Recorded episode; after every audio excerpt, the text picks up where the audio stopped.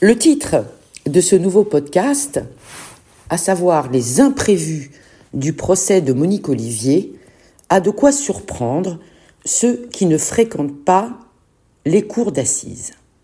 Comment peut-il y avoir encore des choses pas claires après autant d'années d'enquête et d'instruction par des magistrats spécialisés?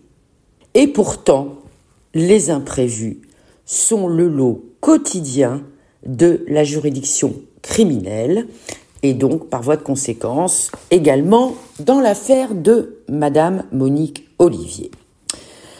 Aujourd'hui, je vais tenter de vous expliquer pourquoi ces imprévus ont lieu et puis d'évoquer dans une deuxième partie comment les professionnels réagissent à ces imprévus très fréquents devant les cours d'assises.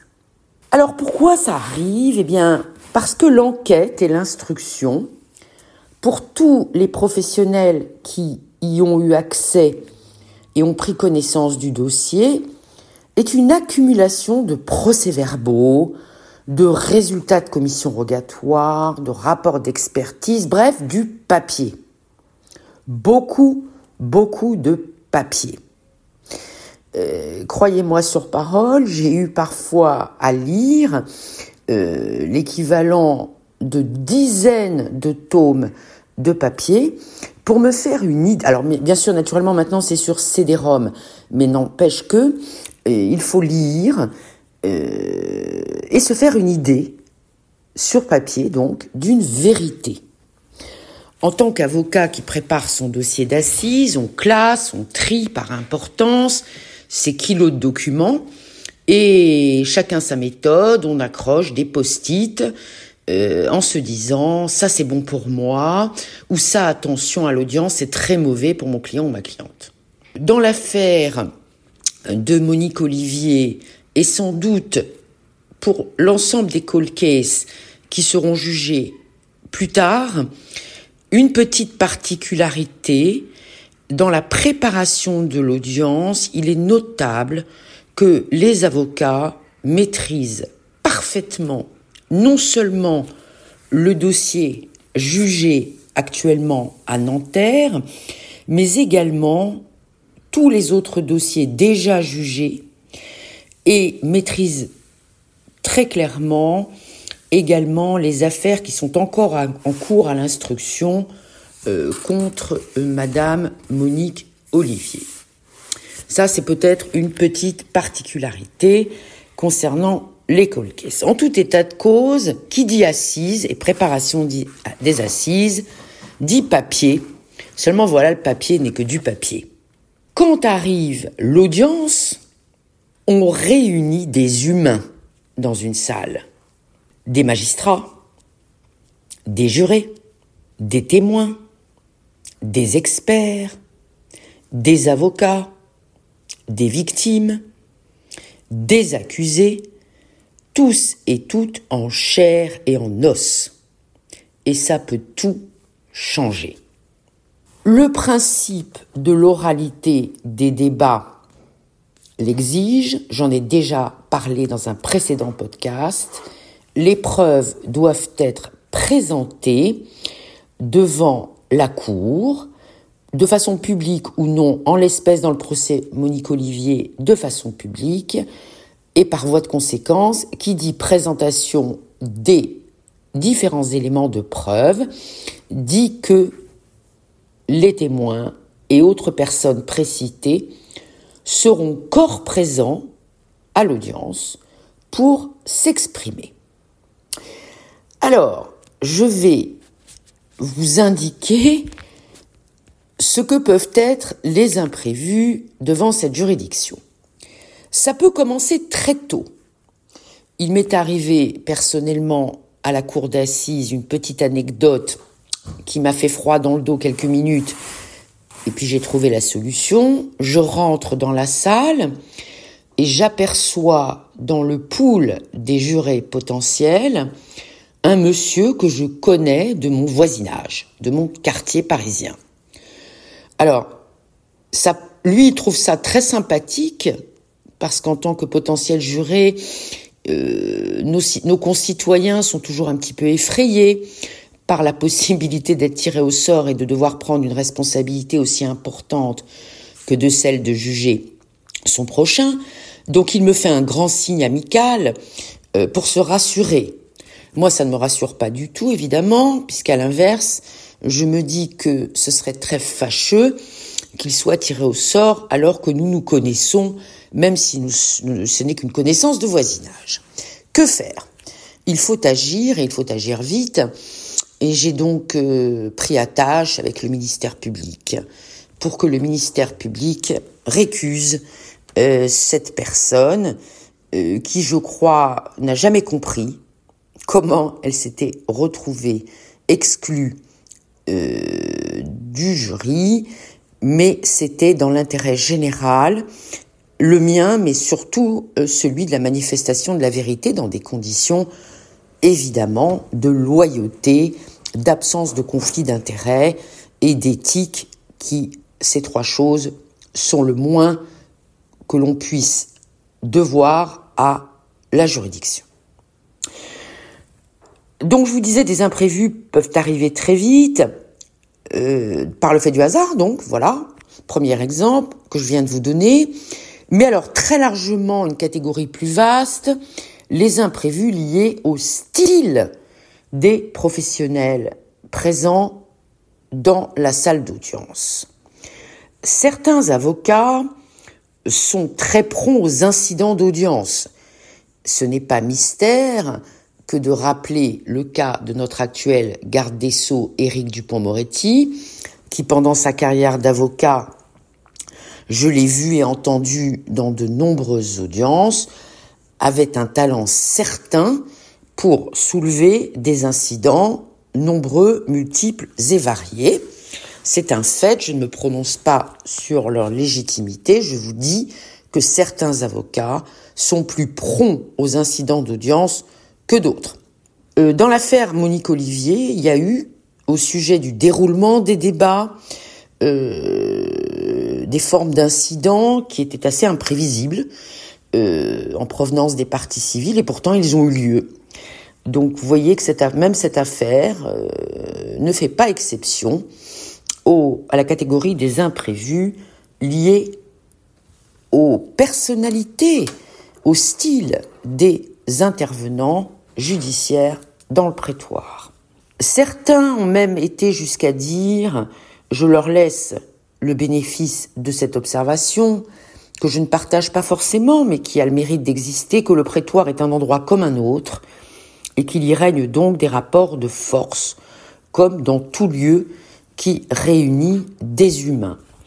En tout cas, de mon côté, une chose que je peux vous dire, euh, là pour le coup, euh, que j'ai observé et que je trouve très humaine, c'est que quel que soit le degré de gravité, de solennité des débats de la cour d'assises, qui par définition portant sur les faits les plus graves, existent toujours, il y a dans quasiment tous les procès de cette nature un moment où tous les êtres humains réunis dans cette salle d'audience se mettent à rire. Euh, pour euh, souvent des motifs euh, futiles, un lapsus, le lapsus d'un témoin, un objet qui tombe. et tout d'un coup, la communauté humaine présente dans cette salle, tous les bancs réunis, celui de l'accusé, celui des parties civiles, euh, l'estrade des magistrats, du siège et du parquet, ne peuvent empêcher cette expression naturelle qui est le rire. Alors bien sûr, chacun reprend ensuite euh, sa place et, et, ses enjeux, mais cet endroit, s'il est le siège des rapports de force, est aussi et c'était l'esprit de ce que j'essaye de vous dire, avant tout, un lieu de partage humain. Et c'est heureux ainsi. L'imprévu peut venir des accusés eux-mêmes. Alors, c'est assez fréquent pour une raison très simple, c'est que vous avez beau préparer des clients à une audience, les audiences criminelles durent longtemps, sur plusieurs journées, voire semaines, et parfois même sur des mois. Et on ne peut pas dissimuler sa vraie nature plus qu'un certain temps. Le naturel revient toujours. Euh, j'ai connu euh, de clients impliqués dans des affaires de pédophilie qui avaient des phrases et des formulations extrêmement préoccupantes que bien sûr, naturellement, par instinct d'avocat, j'ai essayé de corriger à mon cabinet, mais rien n'y fait. Euh, c'est un combat vain. Mieux vaut se préparer à y être confronté que de penser que ces formulations euh, ne ressortiront pas à un moment ou à un autre lors de débats qui sont longs, fatigants pour les accusés. Le naturel, encore une fois, ressort toujours. Ici, Monique Olivier euh, a surpris tout le monde, puisque dans ce procès, prévu sur trois longues semaines, sur question du président, certes, elle avoue tout, toute sa responsabilité dès le milieu de la deuxième journée d'audience, euh, à la surprise générale de la presse, qui le reprend bien sûr euh, de façon très forte, car personne ne s'attendait, je pense, de, mon point de vue, à ce que Monique Olivier avoue l'intégralité des faits qui lui sont reprochés dès le deuxième jour de cette audience. Un très grand groupe d'imprévus provient de des témoins, les témoins. Alors, les témoins, il y a pléthore d'exemples de distorsions entre l'impression que vous avez du témoignage d'une personne après avoir lu le procès verbal de son audition et ce qui va être dit par cette personne au moment de sa comparution à l'audience. Euh, c'est un exemple que je vais vous donner qui m'a beaucoup marqué. Nous sommes à la cour d'assises en province, peu importe où, c'est indifférent à l'exemple, et est convoqué comme témoin un chef d'entreprise persuadé que l'accusé ne peut pas être coupable. Tellement persuadé qu'il vient en témoigner, il est prévu qu'il vienne en témoigner dans l'heure qui vient, et il propose même de réinsérer, au cas où il serait condamné, cet individu et donc est prêt à proposer à la cour d'assises, en cas de, condamnation, d'éviter toute peine d'emprisonnement, car au pire du pire, cette erreur judiciaire serait d'autant plus dramatique que l'accusé serait détenu après le verdict.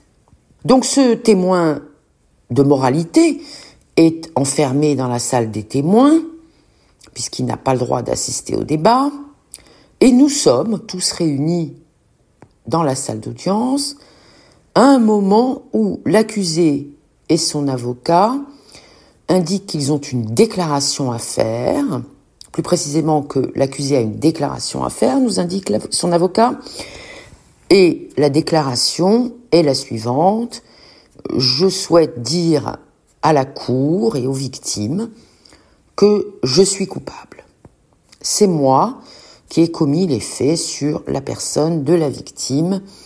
Je suis donc effectivement la personne qu'il faudra condamner puisque je suis entièrement responsable des faits qui se jugent ici. Ceci étant acté, nous n'avons d'autre choix, en tout cas le président ne peut faire autrement que d'entendre le témoin de moralité qui patientait dans la salle des témoins et donc n'a pas entendu un seul mot des aveux à l'audience qui viennent d'être passés par l'accusé. Le témoin en question est accompagné à la barre par l'huissier et le président fait ce qu'il peut pour lui demander de procéder à sa déclaration spontanée, puisque la loi l'exige, d'une façon, disons, avec une psychomorphologie euh, l'invitant à ne pas trop s'étendre sur euh, ce qu'il avait à dire. Eh bien, que nenni, le témoin se lance euh, comme une boule de billard, ayant patienté, je crois, deux ou trois heures dans la salle des témoins. Il nous, il nous harangue pratiquement, nous jetant à la figure, nous ignares, nous incapables de comprendre la vérité que l'accusé est forcément innocent, qu'il s'agit d'une erreur judiciaire magistrale et que euh, il est encore temps de la rectifier et d'acquitter purement et simplement l'accusé. À ce moment, le président demande à ce témoin s'il a autre chose, s'il en a terminé sa déclaration spontanée. Il n'en a évidemment pas terminé et il répète euh, à qui veut l'entendre qu'il faut absolument faire le nécessaire pour que cet homme, injustement arrêté, injustement poursuivi, injustement mis en examen, injustement renvoyé devant la cour d'assises, soit remis en liberté le soir même. Et c'est là que le président prend certaines précautions pour lui dire, écoutez monsieur le témoin, nous vous avons entendu, mais je porte à votre connaissance le fait que l'accusé, il y a un quart d'heure, avant votre témoignage, a reconnu être coupable euh, de l'intégralité des faits qui lui sont reprochés. Nous vous remercions d'être venu témoigner et vous pouvez, si personne n'a d'autres questions à vous poser, euh, disposer. C'est que ce témoin l'a très mal pris, très très mal pris, et il est passé par plusieurs états successifs, euh, la colère, d'abord non l'impossibilité pour lui que ce soit possible, l'incompréhension. Comment avait-il pu euh, se tromper et être trompé lui-même par l'accusé? Et puis évidemment la colère ensuite contre l'accusé, euh, etc. Enfin bref, un certain nombre d'états physiques manifestent, manifestés et c'était assez curieux à observer, ça n'est pas si rare. Voilà un exemple de ce qui peut arriver d'imprévu avec des témoins. D'autres situations assez fréquemment se présentent. Des témoins sont cités, c'est-à-dire sont attendus devant la cour d'assises à telle ou telle date du calendrier de l'affaire et ils envoient à la cour d'assises euh, par mail, euh, par message, enfin selon, euh, des excuses par avance pour leur absence. Ils ne comparaîtront pas, ne viendront pas témoigner, annonce-t-il, le jour prévu, pour telle, telle ou telle raison. La plus fréquente étant euh, la maladie, euh, accompagnée ou pas, selon les cas, d'un certificat médical. Alors, ça, c'est un élément imprévu, c'est un imprévu, pardonnez-moi, qui donne lieu immédiatement et à juste titre à des réactions des différents intervenants du prétoire, parce que euh, certains euh, interroger les témoins cités, ce qui est tout à fait normal, et d'autres se passent plus volontiers de leur présence, évidemment. La salle est clivée, les intérêts sont divergents, donc l'absence d'un témoin fait souvent le bonheur des uns et le malheur des autres. Donc les, comment dirais-je, les réactions sont antagonistes, fortes et recueillies par les magistrats qui doivent prendre des décisions pour la suite des débats, à savoir aller faire chercher de force ces témoins, ou comme ça va être le cas dans le procès euh, de Monique Olivier, les faire témoigner par visioconférence dans les locaux d'un autre tribunal, par exemple. Là, ce sont les magistrats qui doivent réagir à ces changements qui se produisent en cours d'audience, en continuation pendant les débats, après avoir recueilli les observations des différentes parties. Ce ne sont pas les jurés qui décident de cela, ils ne sont pas des professionnels, c'est ce qu'on appelle la cour, composée uniquement des magistrats professionnels. Alors maintenant, comment les avocats, euh, puisque c'est quand même la situation, le positionnement, la position que je connais un petit peu mieux, réagissent aux imprévus de l'audience eh ben, je me dois d'abord de vous dire que ça n'est pas chose facile. Si je devais prendre une, utiliser une image, je dirais que c'est la différence qui existe entre le théâtre, euh, dans la salle duquel on lit un texte qui est prévu, au mot près, et l'improvisation. Pour ceux qui ont assisté à des représentations d'improvisation, euh, c'est évidemment un exercice tout à fait différent, c'est du live, c'est beaucoup plus compliqué d'un certain point de vue. En tout cas, pour moi, c'est l'image la plus prégnante. Il s'agit d'improviser. D'improviser puisque vous n'avez pas de recul ni dans le temps ni dans l'espace. Vous ne pouvez pas. Vous n'avez pas beaucoup de temps, plus précisément, pour réfléchir aux réactions les meilleures possibles à avoir. Euh, il n'y aura pas de renvoi pour que vous puissiez euh, prendre des conclusions tranquillement à votre cabinet ou faire des recherches. Donc il va falloir être doté d'un certain sens de la répartie et de la réaction. Et ça n'est pas toujours facile. Alors, il faut quand même être conscient dans la gestion de ces imprévus, il y a des choses irrattrapables. Voilà, à un moment, euh, il faut quand même ne pas se mentir. Il y a des choses qui ont été dites à l'audience parfois qui sont purement et simplement irrattrapables. Elles peuvent d'ailleurs être actées par le greffier. Vous aurez beau faire tout ce que vous pouvez, vous n'y ferez rien. Ce qui a été dit a été dit, et si c'est d'une importance considérable, vous, ne pourrez rien y faire. Euh, mais tout n'est pas irrattrapable, heureusement. Alors comment est-ce que nous, avocats, nous gérons les problèmes imprévus, surtout lorsqu'ils sont délicats pour nous, lorsque nous nous retrouvons en situation difficile, euh, parce qu'il est en train de se passer à l'audience, parce que ce n'était pas prévu. Il y a euh, la gestion intelligente des suspensions d'audience. Alors, bon, la suspension d'audience, c'est ce qui arrive au cours des débats plusieurs fois, selon les présidents, une ou deux fois dans la demi-journée, pour que les personnes puissent euh, se détendre un petit peu, euh, évacuer un petit peu la lourdeur des débats, procéder à des besoins, comme on dit, selon l'usage judiciaire physiologique, etc.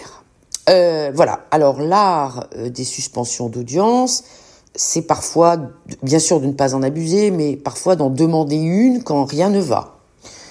Ça m'est arrivé, je dois l'avouer, à mon corps défendant, et pas du tout finalement, je l'assume totalement, euh, de euh, préférer que tout à chacun aille euh, penser un petit peu à autre chose, le temps qu'on reprenne ses esprits et qu'on redémarre d'un meilleur pied. Il y a aussi une technique qui est l'utilisation des médias, voyez-vous, parce que ce qui se passe d'imprévu, de désagréable dans la salle, en France, peut être contrecarré par des interviews qui se passent à l'extérieur de la salle d'audience.